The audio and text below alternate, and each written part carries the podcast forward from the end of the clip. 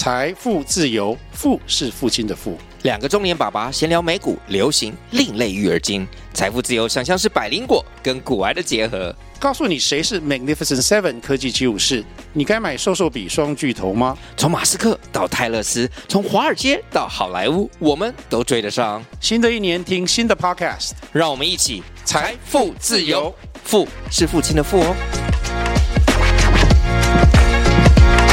欢迎收听风投资，我是主持人 Evelyn，在这里和你分享投资新趋势，带你掌握投资脉动大小事。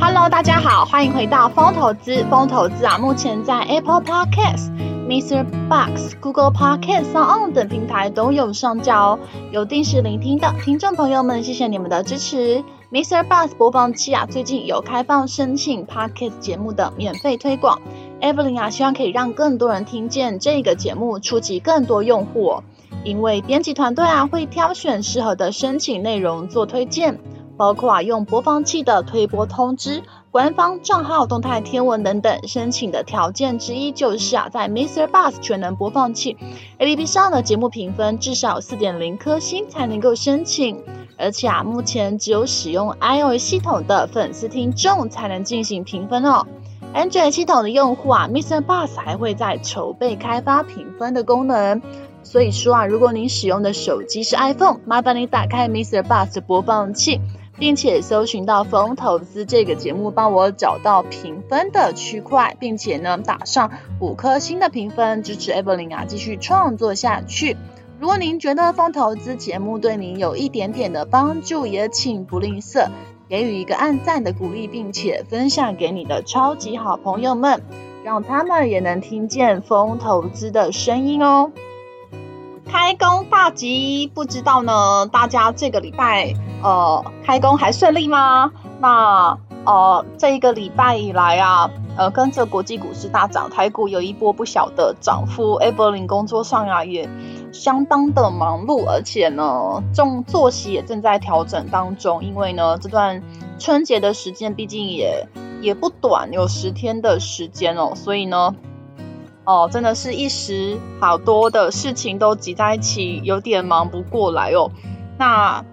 我们先来看一下整个台股的一个状况哦。那在呃前两天礼拜五啊，是收在一万五千六百零二点。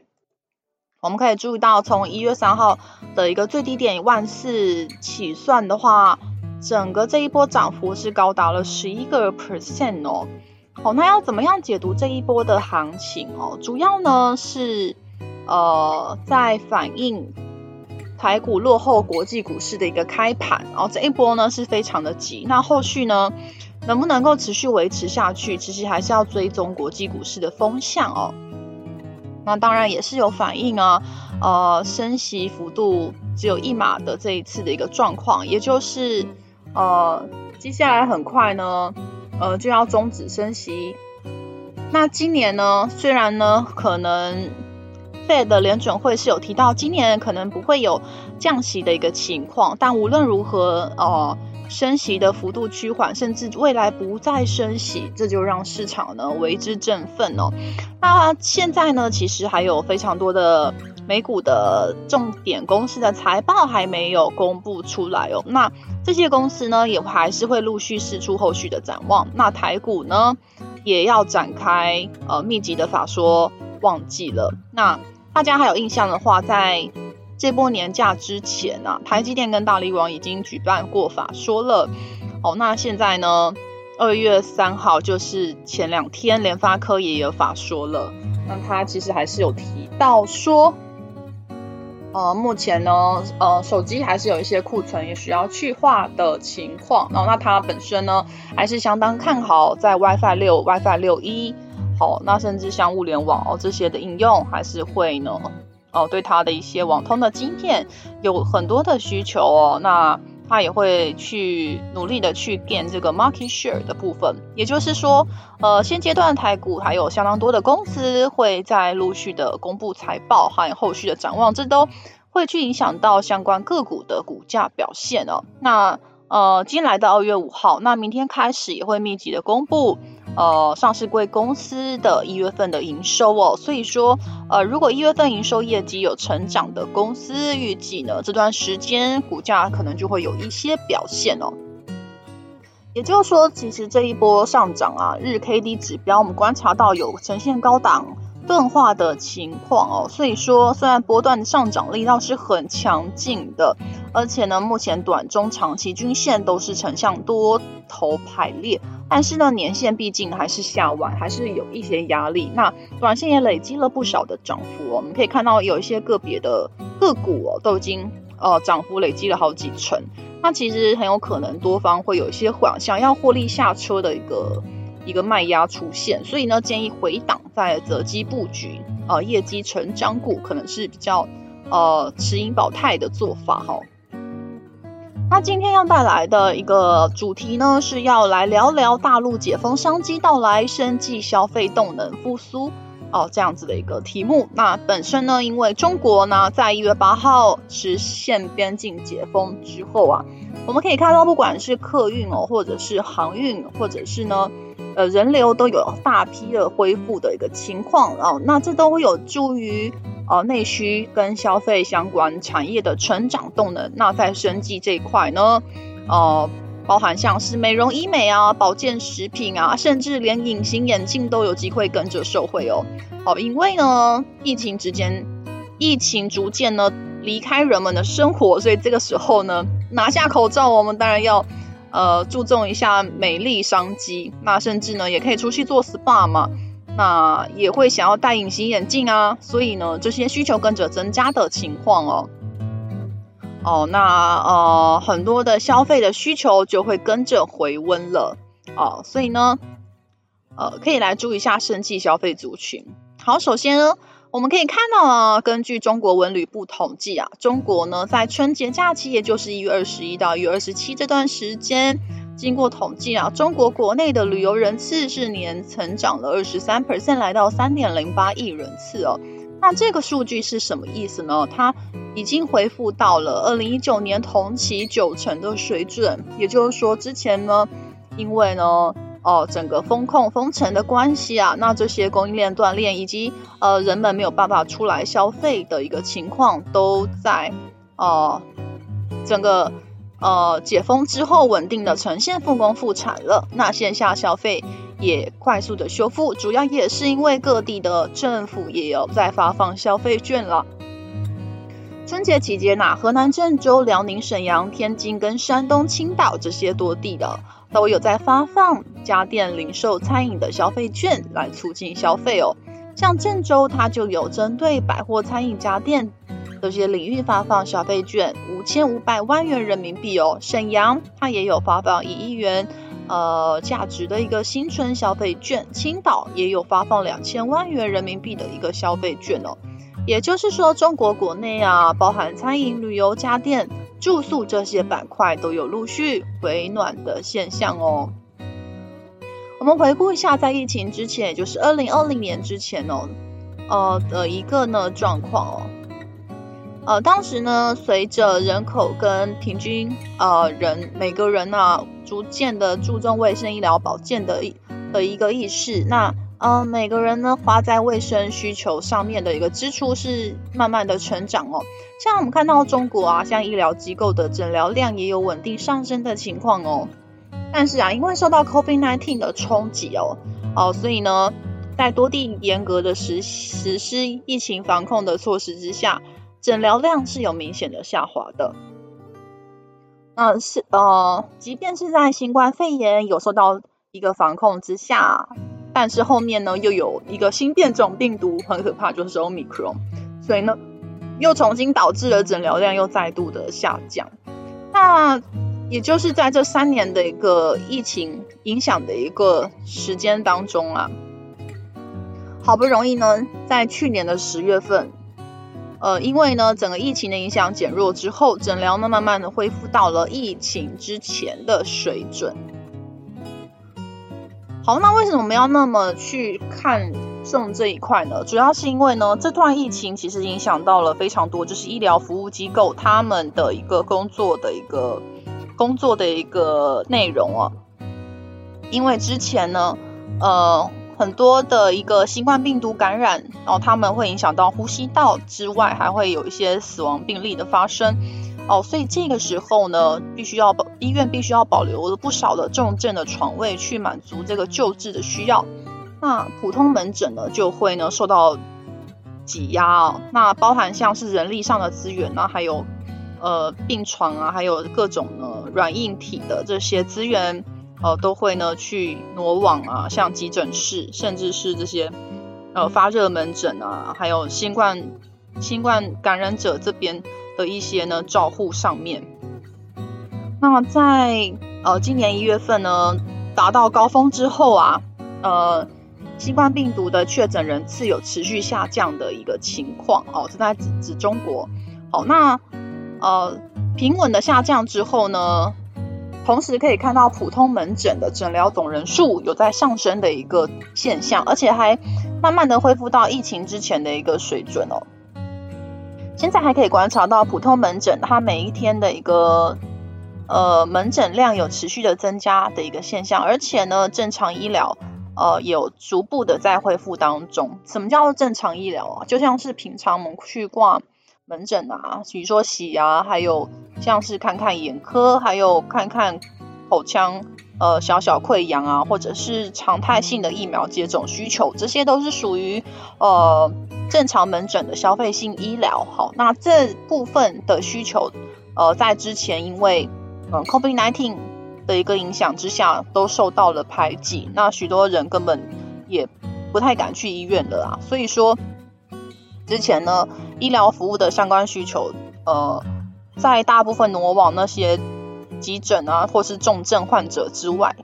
大概就是挪往呃比较刚性的一些需求，像是肿瘤啊，比较癌症病患，或者是妇产科、心血管这些比较重大的疾病，哦，所以说都大大排挤到消费性的诊疗。那现在好不容易呢，疫情的防控重点已经从防感染转向保健康哦。那民众慢慢的已经呃常态化的会去呃去做一些呃日常的一个保健，呃包含平常呢加强自己的免疫力，然后等等的会去呃服用保健食品。哦，所以说现在的常规的常规性的诊疗慢慢有恢复了哦。那我们看完中国大陆，来看一下台湾的一个状况哦。台湾其实呢在呃，农历年之后确诊数因为呢，呃，旅游人潮的涌现，那一度有回升的迹象，那这是很正常的。过去两年也有这样的情况，但是推估呢，呃，根据过去的一个表现啊，推估呢，再过一两周的高峰就有机会逐渐的回落。好，那其实过年到现在哦，呃，也已经过了一个礼拜，所以说大概推估再过一个礼拜的时间。哦，就可以呢，确诊数会从高峰之后有机会逐渐的回落。再搭配中国大陆呢，我们看到官方也不再公布疫情的数据了。那推估确诊数呢，也会在农历年之后一到两周之内达到最高峰的一个一个数值。二月中旬之后，应该有机会逐渐的缓解哦。也就是说，不管是台湾或中国，两岸的疫情解封之后，都有机会带动内需消费的一个成长，包含像医美啦、保健食品这些相关的概念股，都会有一个布局的价值哦。那我们来看一下，所谓消费性的医疗，可能有哪些的一个产业可以去关注哦？哦，首先我们看到医疗器械的产业链，如果从上游、中游、下游的话呢，大概是呃。上游的话，大概是像一些塑化的材料，还有一些五金的零件呢、那中游的话，就制作成像是医疗器材，包含人工关节啊、隐形眼镜、光学镜片，还有一些医疗耗材、生物检测，还有一些体温计啊、血压计等等的。那这边呃制作，然后代工好，变成医疗器材哦，就在呢运输给通路业者哦去做销售。那呃，这个通路的话，主要像是医院或药房，这些都会是主要的销售对象，或是诊所。好，这个时候呢，就会是他们主要的一个销售通路。如果我们以个股来看的话呢，呃，整个上游的塑化材料或金属零件，就像是呃二四二一的建准，或是三六六五的贸联啊，三三零三的戴菱，或是八一零九的博大，这些公司都是做上游的公司。那中游的公司呢，有哪些？像人工关节的话呢，就是四一二九的联合骨科，或是六五七七的劲风。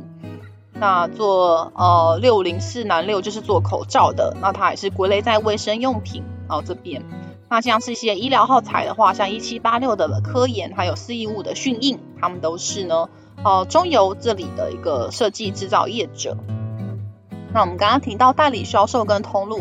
哦，这些下游厂商呢，就是像是四一零四的加一，还有呢三一一八的进阶，还有三二一八的大雪光哦，这些公司哦，这些就是呢代理商啊，还有呃像药局，还有。像六四六九的大树药局啊，这些都是嗯下游的一个部分。那其实就是如果要去呃抓取这一段的生计消费的一个商机的话，呃是中游跟下游比较有机会做一个受惠哦。呃，因为呢上游这些医疗器材的材料跟零件的供应商，他们应用的范围是比较广泛，因为。他们不只是用在医疗产业，它也会应用在其他产业上面，会很难去归因于医疗对它的贡献程度。所以说，其实呢，主要受惠的会是在中游跟下游的一个部分，好，包含像是这些耳温腔、体压计啊，还有一些呃光学镜片、隐形眼镜，好，甚至牙科、眼科，就是刚刚受惠到我们常规诊疗的这些的一个呢耗材，甚至是一些。呃，医疗的用品都有机会跟着哦，民众呢回到疫后的长疫疫后的生活都有机会受到一个带动。那这边呢，我们可以看到像眼球相关的产业呢，保健食品的产业跟医医美的产业，通都有机会做一个受惠的，包含像是六四九一的金硕，还有眼球手术股的三二一八大学光，这些呢都是属于呢中国市场区域营收占比比较高的公司哦。那因为中国市场即将要过了这个刚刚提到的确诊数的高峰，所以呢，在遴选个股上面呢，可以去着重在中国的营收它占比比较大的公司。那有机会，因为呃终于解封了，所以呢，之前被压抑的一些营运动能就会有机会做一段的一个跳升。那台湾这边也因为呢，已经影响了就是疫后的一个生活，所以说台湾这边。呃，稳健的一个成长，再加上中国这边会有一个重新回到高成长这样的一个趋势，那这两段加起来呢，其实就可以让这个公司是有机会营运重新回到成长的轨道上面，那这都可以进行去做留意哦。那希望大家呢还喜欢这一集 Evelyn 的一个分享哦。好，那如果说喜欢呢本集的内容，也欢迎帮我呢。呃，分享给你的超级好朋友哦。那呃，另外呢，这一集提到的内容啊，也是不免俗要去提到说，这都是 Evelyn 个人的经验跟说明哦，还不是投资操作的建议，还是要自己稍微的妥善进行评估哦。那另外呢，我有经营一个景泰蓝电商网站，最最近呢也有去上一个电商经营实务的课程。好，那呃，Evelyn 自己也设计了一个 Canva 的网站，那希望呢。呃，各位听众朋友，也可以呢，有空有机会的话，可以去 Evelyn 的网站上面呢，给 Evelyn 一些意见。对，那在下皮卖场也都有上架，之后情人节会做一个特惠的活动哦。所以说，如果很喜欢这种精美的一个古典风的工艺品哦，那欢迎在网站上面做选购哦。那 Evelyn 的卖场叫做莹丰线上购物，影是晶莹剔透的莹，丰是丰富的丰。那线上购物呢，就是那个 online shopping，所以说非常好记哦。那欢迎前往逛逛卖场，链接呢就在这一集的下方。好，那风投资将在每周不定时的上架，下一集我们会分享更多财经观点，敬请记得按下并且记得收听哦。我们下集见，拜拜。